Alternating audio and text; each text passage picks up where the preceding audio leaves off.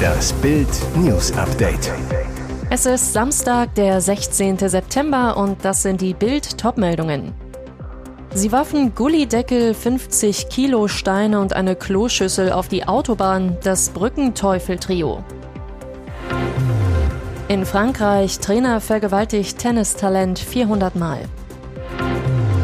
CDU beschließt mit AfD Steuersenkung in Thüringen. Ist diese Abstimmung ein Skandal oder nicht? Sie warfen Gullideckel, Steine und eine Kloschüssel auf die Autobahn. Das Brückenteufel-Trio. Sie schaut kühl zu ihm herüber, er versteckt sich hinter seiner Gesichtsmaske, um den Hals ein Engelchen, doch Jason R. sitzt für eine teuflische Tat vor Gericht und seine Freundin Jenna N. könnte ihn ins Messer liefern oder auch nicht, denn auf der Anklagebank im Chemnitzer Landgericht sitzt in Tränen aufgelöst auch ihr Kumpel Erik J. Das teuflische Trio soll im vergangenen Winter von zwei Brücken bei Rochlitz und Penich mehrere bis zu 50 Kilo schwere Feldsteine, Gullideckel, ein Waschbecken und eine Kloschüssel auf die Autobahn 72 geworfen haben. Insgesamt sieben Autos und zwei Lastwagen verunglückten deshalb. Eine Frau wurde verletzt. Beim dritten Anschlag wurden die drei gefasst. Die Anklage gegen Erik und Jason lautet auf versuchten Mord in neun Fällen. Jenna ist wegen Beihilfe dran. Jason R. räumte die Tat zwar weitgehend ein, sagt aber, Erik habe ihn dazu gedrängt.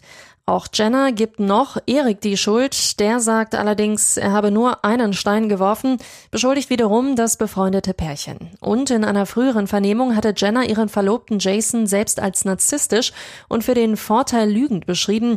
Er könne zudem gut schauspielern und sei sadistisch. Im Prozess konnte sie sich kaum daran erinnern. Auch Erik J. unterstellte Jason R. satanistische Züge. Der wehrt ab. Er habe lediglich aus Spaß mal Totenkreuze umgedreht. Mein Mandant steht auf Metalmusik, sagt sein Anwalt, was mit entsprechenden Symbolen wie Totenköpfen verbunden sei. Wer lügt? Wer sagt die Wahrheit? Der Prozess geht am 29. September weiter. Ein unfassbarer Vergewaltigungsskandal erschüttert den französischen Tennissport. Im Zentrum des Bebens Trainer Andrew Geddes, der wegen des sexuellen Missbrauchs von vier Minderjährigen bereits zu 18 Jahren Gefängnis verurteilt worden ist. Eine der Frauen, Angelique Cauchy, hat jetzt vor einer Sonderkommission des französischen Parlaments ausgesagt, ihre Schilderungen zeigen das skrupellose Vorgehen eines perversen Verbrechers sowie ein System, in dem offenbar weggesehen wurde. Die Aussagen von Cauchy, die es im Jugendbereich zur zweitbesten Französin brachte, schockieren. So berichtet die heutige Sportlehrerin, Geddes hat mich in zwei Jahren mehr als 400 Mal vergewaltigt. Der Missbrauch begann, da war das Mädchen zwölf Jahre alt. Scheinbare Spaßbesuche im Bett des Kindes bei Trainingslagern wurden schnell körperlich und gipfelten in bis zu drei Vergewaltigungen täglich. Ich habe einen Albtraum erlebt, sagt Angelique Cauchy heute. Mehrmals habe sie an Selbstmord gedacht. Bei der Aufarbeitung des Falles wurde klar, wie skrupellos der Trainer vorging. Alle Mädchen isolierte der Kriminelle nach und nach von Freunden und Familien, nahm ihnen so gezielt Menschen, denen sie sich hätten anvertrauen können. Ebenfalls deutlich wurde, Verantwortliche sahen bewusst weg. Eine Zeugin sagte aus, sie habe sich an den Tennisverein gewendet. Dort habe sie von ihrer Befürchtung berichtet, Andrew Geddes vergehe sich an Spielerinnen. Antwort des Präsidenten, das kann sein, aber er bringt uns Titel. CDU beschließt mit AfD Steuersenkung in Thüringen. Ist diese Abstimmung ein Skandal oder nicht? So viel Wirbel gab es noch nie um eine 1,5 Prozentpunkte Steuersenkung. Die CDU setzte im Thüringer Landtag eine Reduzierung der Grunderwerbssteuer durch von 6,5 auf 5 Prozent gegen die rot-rot-grüne Minderheitsregierung. Der Haken, neben der FDP stimmte auch die AfD rund um Parteifaschist Björn Höcke zu und sicherte so die Mehrheit. Der empörte Vorwurf von linker Seite, die CDU reiße die Brandmauer zur AfD ein. Ein Skandal, ein Pakt mit dem Teufel. Stimmt das denn? Nein, sagt Historiker Michael Wolfsohn, Wolfsohn zu Bild. Rechnerische Gemeinsamkeiten, Abstimmungsverhalten sind noch keine inhaltlichen Gemeinsamkeiten. Der Aufschrei gleiche daher einem Sturm im Wasserglas.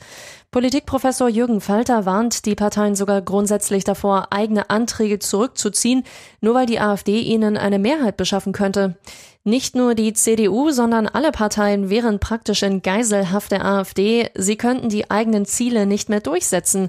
Damit würde die AfD eine Macht gewinnen, die sie bis heute nicht habe, so Falter weiter. Neue Liebe für Noah Becker. Dieser Popstar bringt sein Herz zum Klingen. Künstler Noah Becker hat eine neue Frau an seiner Seite, die erfolgreiche US-Sängerin Brittany Fouché. Das Paar zeigte sich kürzlich bei einer Kunstauktion in Berlin innig und vertraut, auch vor den Kameras der Fotografen. Sie hielten Händchen, hin und wieder nahm Noah Brittany auch in den Arm, drückte sie und küsste sie. Mit an dem Abend dabei Noahs Mutter Barbara Becker. Mit ihren Lockenköpfen sind der Sohn von Tennisstar Boris Becker und Brittany optisch ein tolles Paar. Wie hat es zwischen ihnen gefunkt? Noah und Brittany lernten sich über gemeinsame Freunde kennen. Beide sind leidenschaftliche Musiker, lieben Kunst und Mode und reisen gern. Er arbeitet auch als DJ, spielt unter anderem Bassgitarre.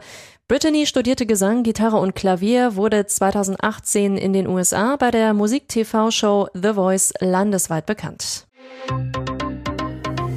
Und jetzt weitere wichtige Meldungen des Tages vom Bild Newsdesk. 30 Jahre Haft für Brüsseler Flughafenbomber. Urteil im Mammutprozess um die Bombenanschläge in Brüssel vor sieben Jahren. Flughafenbomber Mohamed Abrini muss für 30 Jahre in Haft. Er war einer der Haupttäter in der Gruppe von ISIS-Terroristen, die im Frühjahr 2016 Sprengsätze am Flughafen Zaventem und an der U-Bahn-Station Melbeck zündeten. Sie rissen 32 Menschen in den Tod. Drei weitere starben später und wurden ebenfalls als Opfer anerkannt. Fast 700 weitere Menschen wurden verletzt gegen den Franzosen Salah Abdeslam, der in Belgien bereits 2018 wegen Schüssen auf Polizisten zu 20 Jahren Haft verurteilt worden war, sprach das Gericht keine zusätzliche Strafe aus. Drei Mitangeklagte wurden zu lebenslanger Haft verurteilt. Die seit der Kindheit befreundeten Angeklagten, die beide marokkanische Wurzeln haben, waren im vergangenen Jahr bereits wegen ihrer Verwicklung in die Anschläge in Paris 2015 zu lebenslangen Freiheitsstrafen verurteilt worden. Beide Männer waren schon Ende Juli in Brüssel des vielfachen Mordes, versuchten Mordes und der Mitgliedschaft in einer Terrorgruppe für schuldig befunden worden. Das Strafmaß wurde aber erst jetzt verkündet. Der FC Bayern kommt gegen Bayer Leverkusen nicht über ein 2 zu 2 hinaus. Nur ein Punkt für den Rekordmeister. Zu wenig. Kapitän Thomas Müller ist nach der Partie deutlich angefressen und äußert einen brisanten Schiri-Verdacht. Was ihn aufregt, vor dem Freistoßtor von Leverkusen zum zwischenzeitlichen 1 zu 1 bekommt er ein Foul gegen sich gepfiffen. Er kommt gegen Grimaldo zu spät, erwischt ihn am Fuß. Für den Bayern-Star eine Fehlentscheidung. Müller sagt am Mikrofon im launigen Gespräch mit Experte Michael Ballack von The Zone, er spielt ihn mit der offenen Sohle. Ich will den Ball wegschießen. Dann sein Schiri-Verdacht.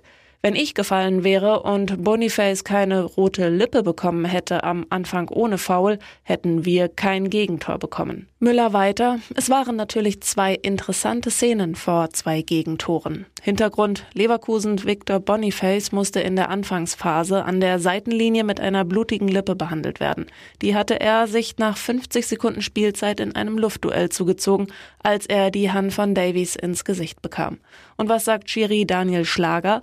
Für mich spielt der Leverkusener den Ball. Müller versucht den Ball zu spielen, trifft aber nur das Bein. Darum Freistoß für Leverkusen. Da sind die beiden wohl unterschiedlicher Meinung. Auch die Elfmeterentscheidung gegen sein Team findet Müller fraglich. Ihm wird das Foul an Leverkusens Hofmann gezeigt. Müller, schau dir an, wie er fällt. Wir spielen schon noch einen Kontaktsport. Klar kannst du pfeifen, du findest Argumente dafür, aber der ist schon sehr soft. Auch seine Elfmeterentscheidung verteidigt Schlager. Es gibt einen klaren Treffer, daher habe ich auf Strafstoß entschieden. Sie waren 27 Jahre verheiratet. Überraschende Trennung bei Hugh Jackman. Und wieder endet eine große Hollywood-Liebe. US-Star Hugh Jackman und seine Frau Deborah Lee Furness haben ihre Trennung bekannt gegeben. Gegenüber dem Magazin People sagte das ehemalige Traumpaar in einem offiziellen Statement, wir waren gesegnet, beinahe drei Jahrzehnte als Mann und Frau in einer wunderbaren, liebevollen Ehe zu leben. Nun hat sich unsere Reise verändert und wir haben uns dazu entschlossen, uns zu trennen, damit jeder für sich wachsen kann. Hugh Jackman und seine Frau Deborah Lee Furness waren 27 Jahre lang miteinander verheiratet, haben zwei gemeinsame Kinder, Sohn Oscar und Tochter Ava. 1995 hatten sich beide am Set der australischen Serie Corelli kennengelernt. Dass sie 13 Jahre älter ist als er, störte den Wolverine-Star nicht. Bei ihm funkte es sofort, wie Hugh Jackman später in der Ellen DeGeneres Show verriet. Der Frauenschwarm, sie war der Star und ich war so in sie verknallt. Der Liebe auf den ersten Blick folgte eine wahre Blitzromanze. Nur ein Jahr nach ihrer ersten Begegnung gaben sich die beiden Schauspieler das Ja-Wort, schworen sich ewige Liebe. Trotz der stets harmonischen Töne gab es in den letzten Jahren immer wieder Gerüchte, dass es sich um eine reine Zweckehe handle. Laut Insidern soll er eigentlich auf Männer stehen. Alles Quatsch, wie Deborah Lee Furness im letzten Jahr im Podcast Not an Overnight Success erzählte. Wenn er schwul wäre, könnte er schwul sein. Er müsste sich nicht mehr verstecken. Vielleicht wäre er mit Brad Pitt zusammen oder so.